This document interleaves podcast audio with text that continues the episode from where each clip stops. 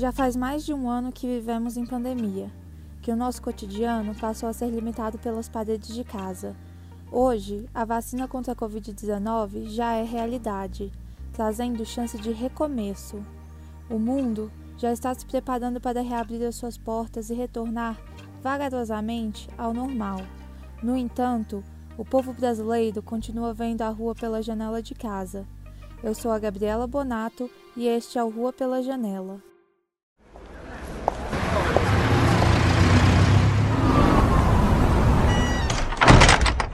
Rua pela Janela. As vacinas nos enchem de esperança. A partir delas, retornaremos às ruas, reuniremos a família e abraçaremos sem medo. Vacinas costumam levar pelo menos de 15 a 20 anos para serem desenvolvidas. Então, qual o diferencial da vacina para a Covid-19? A verdade é que nunca se investiu tanto em uma vacina. Quando o mundo parou graças ao coronavírus, foi dada largada a uma corrida bilionária pelo imunizante. Thaís Guimarães Alves, economista e professora da Universidade Federal de Uberlândia, explica como o mercado farmacêutico se mantém lucrativo e necessário durante a pandemia. Dos vários setores econômicos da economia, o mercado farmacêutico, no momento de pandemia em especial, ele tende a ser menos suscetível às oscilações da economia por conta do, da própria necessidade desse produto farmacêutico. Então, está tendo uma corrida pela vacina, sim, a nível mundial, para tentar amenizar os efeitos do Covid, simultaneamente melhorando a economia por, em diversos setores, a nível mundial e a nível Brasil. Ainda em dezembro de 2020, o Reino Unido se tornou o primeiro país do mundo a aprovar uma vacina contra o coronavírus para uso na população. No mesmo ano, o presidente brasileiro, Jair Bolsonaro, recusou a uma série de ofertas para a compra de vacinas. Negou 70 milhões de doses da Pfizer, esbravejou que não iria comprar a vacina chinesa, dizendo não várias vezes a 100 milhões de doses da Coronavac oferecidas pelo Instituto Butantan.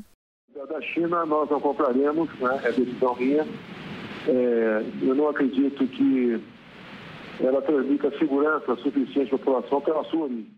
Enquanto o governo federal não quis saber da compra antecipada de imunizantes, os institutos de pesquisa Fiocruz e Butantan foram os grandes responsáveis por essa iniciativa.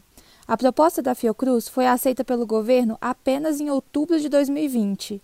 E, após três rejeições, Bolsonaro voltou atrás e firmou acordo com o Butantan. A demora nas negociações atrasou a entrega dos produtos.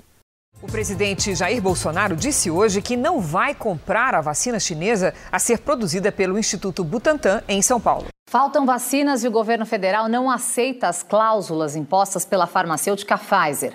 O presidente Jair Bolsonaro disse não estar preocupado com a demora para o começo da vacinação no país. Carolina Tófolis, médica infectologista, trabalha na linha de frente no combate à pandemia e comenta o atraso da vacinação brasileira.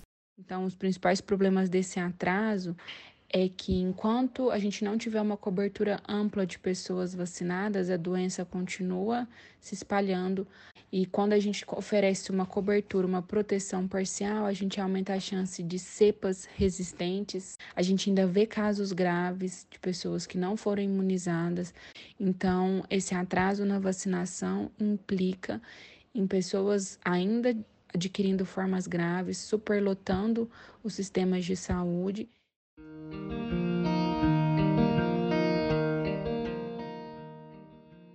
Moro nos Estados Unidos desde setembro de 2020 e por aqui a vacinação contra o coronavírus acontece em larga escala.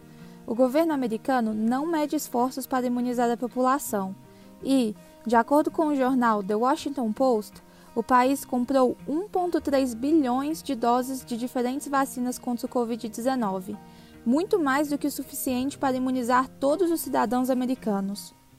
É, Joe Biden comprou doses equivalentes para vacinar 400 milhões de pessoas aqui nos Estados Unidos. E o país tem 330 milhões de habitantes. Os Estados Unidos ultrapassaram a marca de 200 milhões de doses aplicadas. Nesta segunda-feira, 19 de abril, O presidente dos Estados Unidos, Joe Biden, anunciou que todos os cidadãos do país com mais de 16 anos já podem entrar em contato com um posto de vacinação. No dia 20 de março de 2021, um ano e nove dias após o início da pandemia, tomei a vacina de dose única da Johnson Johnson. O meu sentimento foi de alívio e de expectativa para seguir em frente.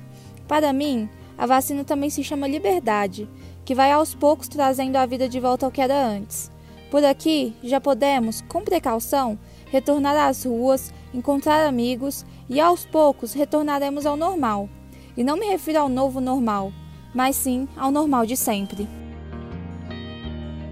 Mas lembre-se, mesmo após receber a vacina, é necessário se cuidar. A médica Carolina Toffoli explica o porquê.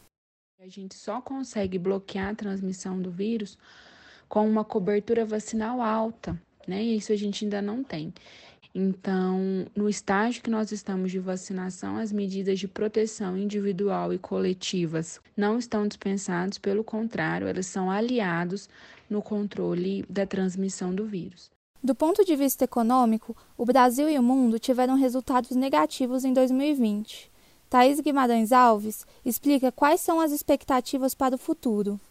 Perspectiva econômica pós-pandemia no Brasil e no mundo é que a, o crescimento da economia ele vai acontecer, né? E, e, e, e cada país, né, com seu governo adotando medidas procíclicas, esse resultado do crescimento tende a ser maior. Nos Estados Unidos, essa, essa questão da retomada do crescimento já está acontecendo, na Ásia em si já está acontecendo, o Brasil ainda não está acontecendo da maneira da, da perspectiva que se, pre, que se pensava, porque a gente demorou muito para avançar em relação à vacina no Brasil. Cada dose de vacina representa uma dose de esperança esperança de reencontrar familiares e amigos, e de poder deixar de ver a rua apenas pela janela de casa.